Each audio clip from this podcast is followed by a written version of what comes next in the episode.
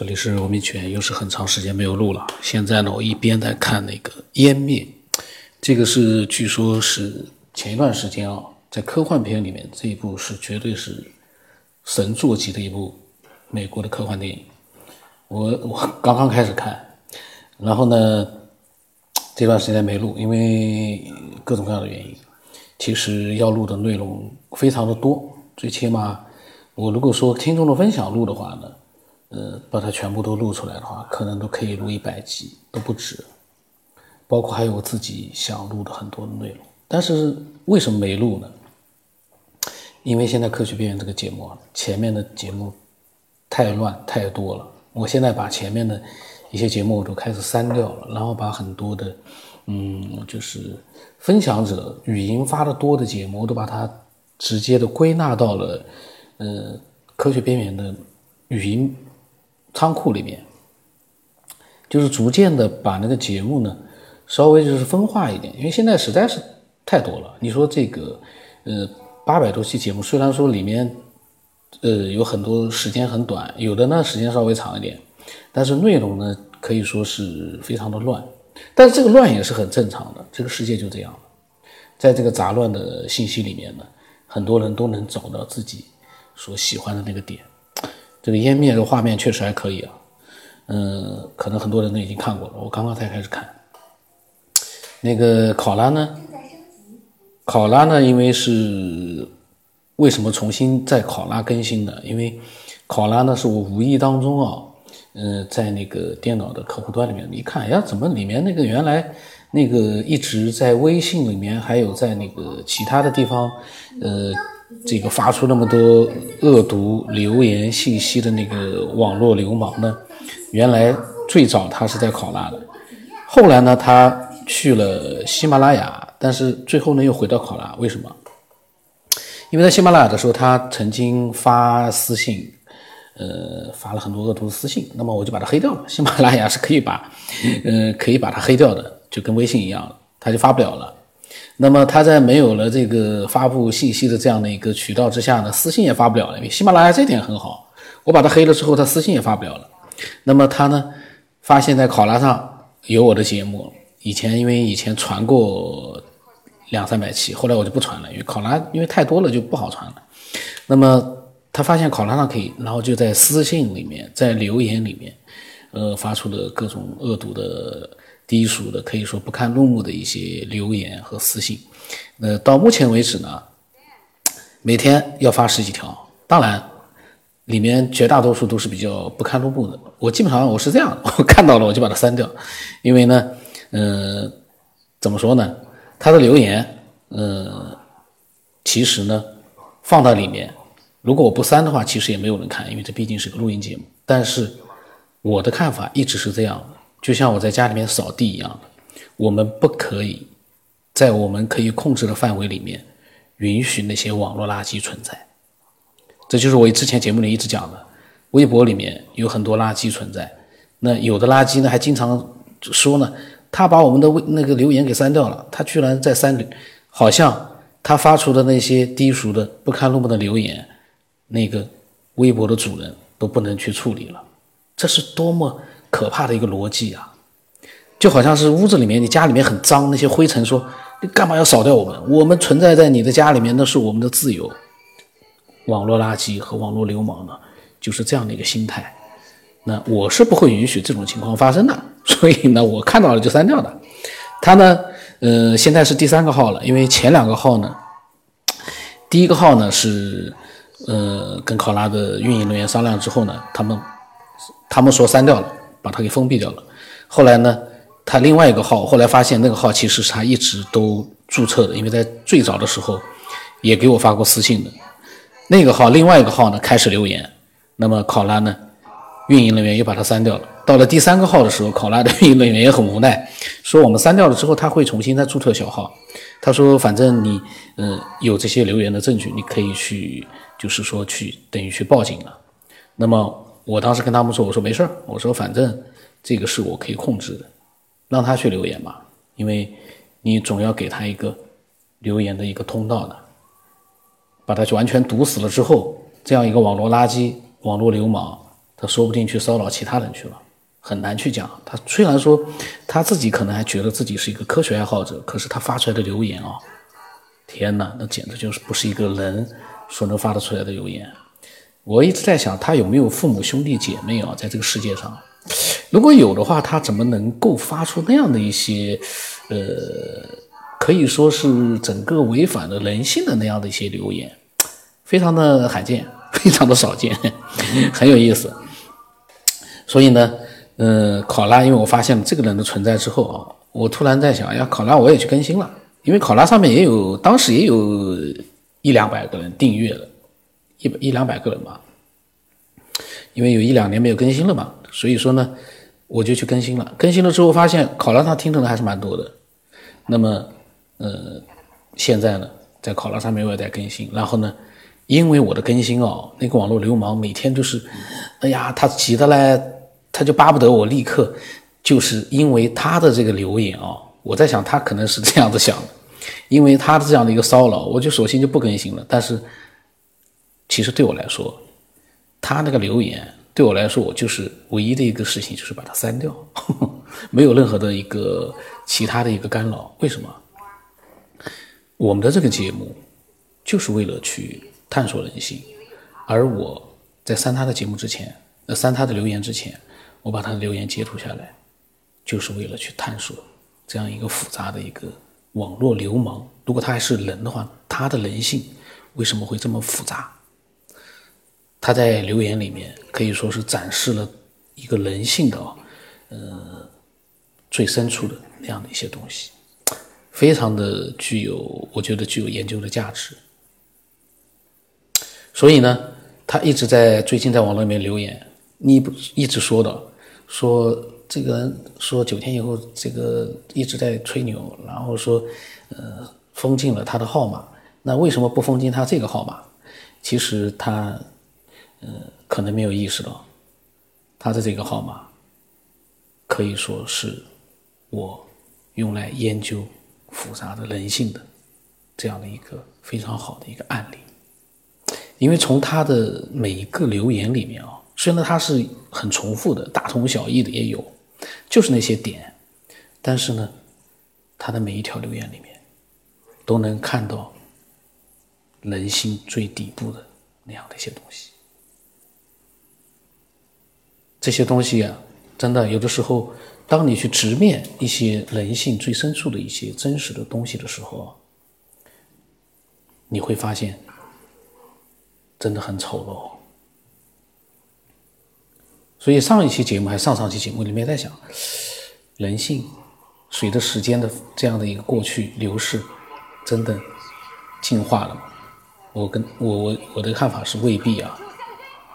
在几千年前，也有非常高尚的人格的那样的一些人，而且还也有思想非常的，呃，高深的那样的一群，嗯，大家思想家。到了现在，类似于像张晋，就考拉的这个张晋啊，这样的一个网络流氓，或者说是这样的一个，呃，网络上的一个这种小群体当中的一员。在他自己眼里面啊，他发了那么多恶心的留言，呃，他还觉得自己是一个科学爱好者，是科学的一个卫道者，他可能是这么想的，呃，这就是一个悲哀啊，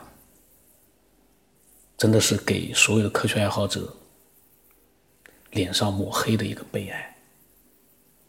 就是这样一个我们呃很多的分享者。在分享自己真实想法的这样的一个节目里面，为什么这样一个呃自认为是科学爱好者的人，他就像每一集节目就像一根箭一样的射到了他的心里面，这是一个很可怕的一件事情。为什么当你当他听到了嗯不同的科学边缘的听众他们分享的自己的经历啊想法的时候，他觉得？一颗颗、一根根的箭哦，射进了他的身体。但是呢，人又是有一个自虐的倾向的。即便是这样的一个痛苦的情况之下哦，他每一集都在听。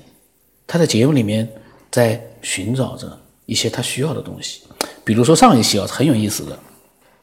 上一期节目里面呢，就是阳明山下跟我发来的这个信息里面有一个那个字呢，我当时读音不知道了，意思知道就多余的那个冗冗长，我不知道他读什么了，我现在不知道读音对不对啊？呃，当时呢我在节目里面录的时候我就讲了，结果这个他听见了，从这一天我发现我这个节目要必须要经常要录，为什么？一定要通过这样的一个节目，让这样一个。网络的一个流氓，或者说是网络的一个畜生，让他慢慢的通过这个节目，是不是通过很多分享者的一些真实的分享，能够改变他的内心的一些东西，是不是能具有这样的一个效果？因为之前啊，有很多其实有一部分，呃，对这个节目也不是很很，听了之后啊，也是很火的，觉得不是很接受的一些科学爱好者，到后来呢，他们都成为了一个分享者。因为他们发现，这才是我们喜欢科学的、思索这个世界的人应该做的一件事，就是分享自己的真实的对这个世界的一个思索和想法。这才是真正的一个我们可取的这样的一个做法。像这个考拉的这个张静啊，他呢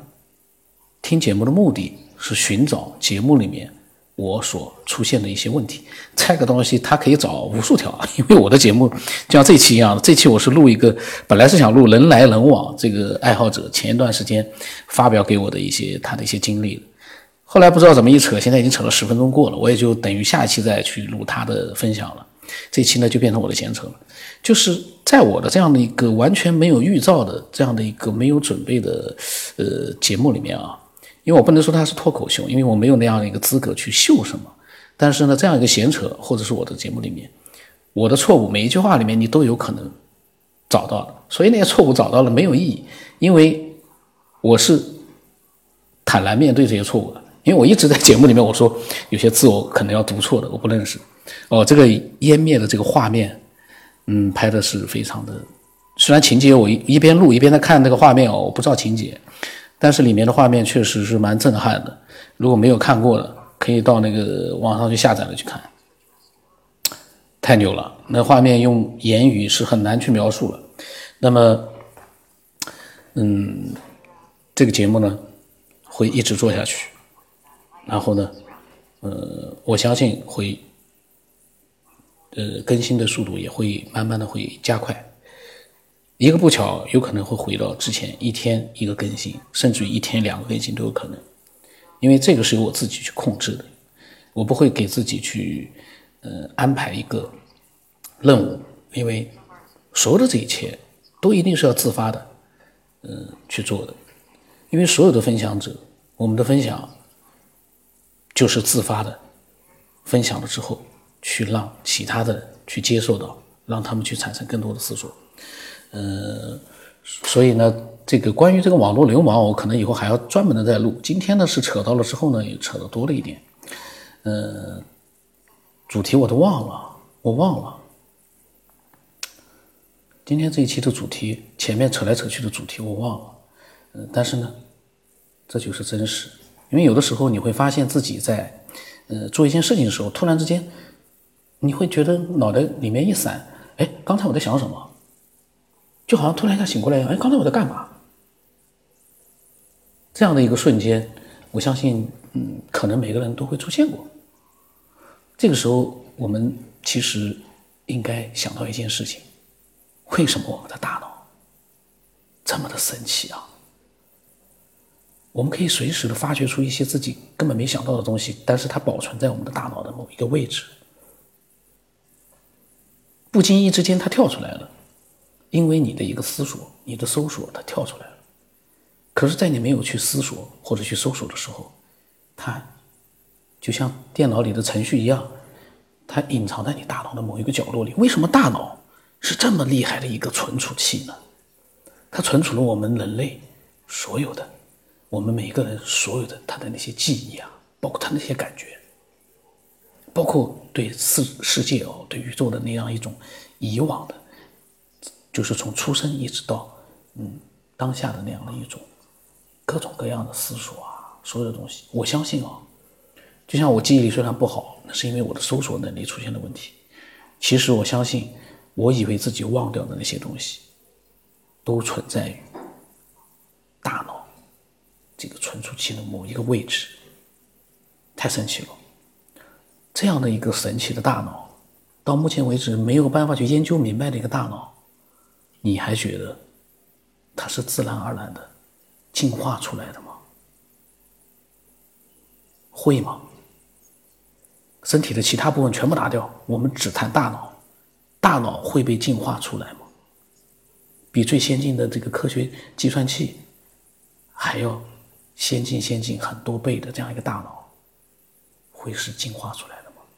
大家仔细的去思索一下。从网络流氓谈到大脑了，呃，今天这一期呢就是纯粹的闲扯了。那么，呃，就到这里吧，扯多了就腻了。嗯，我的微信号码啊，新的微信号码 x 五三四七八五八四五。嗯，老的那个号码之前几百期我一直报的那个号码是我的科学的呃那个收藏古玩收藏的号。嗯，如果说是没有听到新的节目，嗯，还是用老的号码加我就我是不会接受了。然后新的听众呢，我希望能多听一些节目之后了解了呃节目再来加我。呃，那么今天就到这里了，这个扯。我也很无语，但是呢，这就是真实。